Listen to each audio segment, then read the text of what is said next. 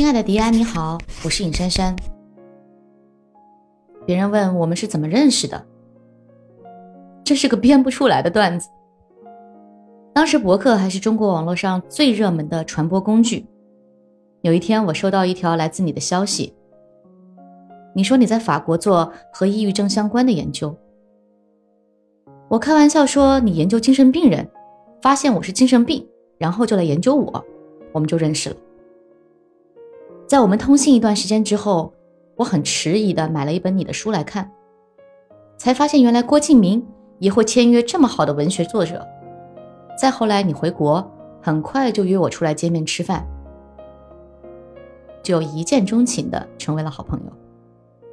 我们俩都是狮子座，但相比之下。我觉得你才是一个把生活过得更熟的狮子座。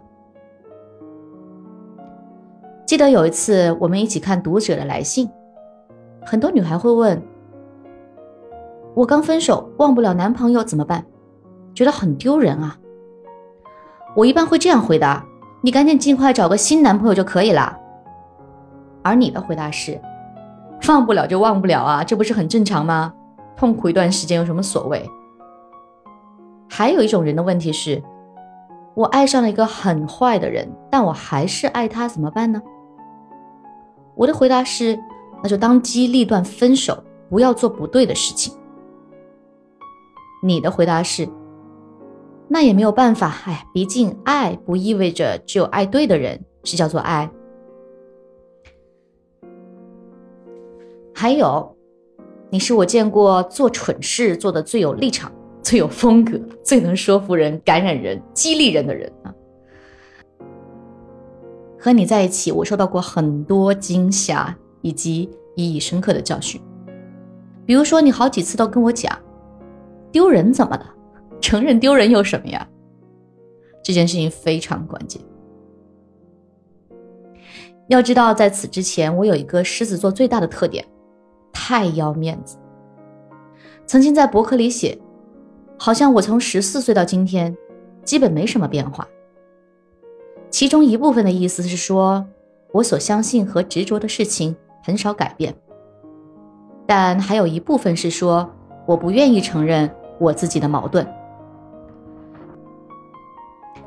你还告诉我，一个一直不打脸的人，你必须要警惕他。一个人怎么可能不打脸呢？人会长大，会矛盾。表里不一，这才是个人。我以前不好意思承认自己真的做过蠢事。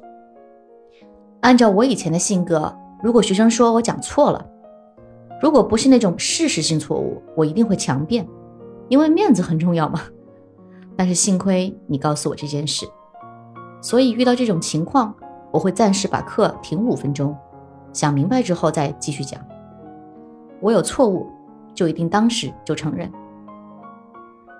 懂得和接受了这两件事之后，我的体重好像都轻了十斤，所以非常感谢你。这是我喝过唯一有营养的鸡汤，你就是我的卡耐基。你不是我认识最久的，但你却是我非常非常重视的朋友。我对你无比信任，虽然我发誓绝不借钱给别人。但是你，我可以借。我会把自己所有事情都说给你听，丢人的、好的，因为你有一种安抚人心的力量。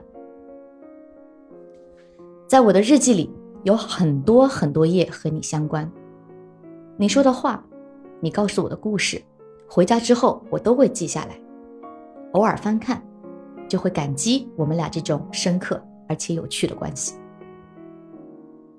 那些故事和人，我一生都不会忘记。不仅因为世界上真的有那样的人，还因为有你这样的人在描述他们。说来很惭愧，其实我并不知道你的终极梦想是什么，但是我猜测，那会是一个很崇高的存在，甚至超出我的理解。说了，也许你不信。其实你的生活比我精彩的多，你有那么多的敞开，那么多的自由和创造力。我对你最大的祝福就是永远能创造，创造出虚构和现实的最好的东西。感谢上帝，你是一个作家，你也是我最好的朋友。林珊珊，二零一七年八月。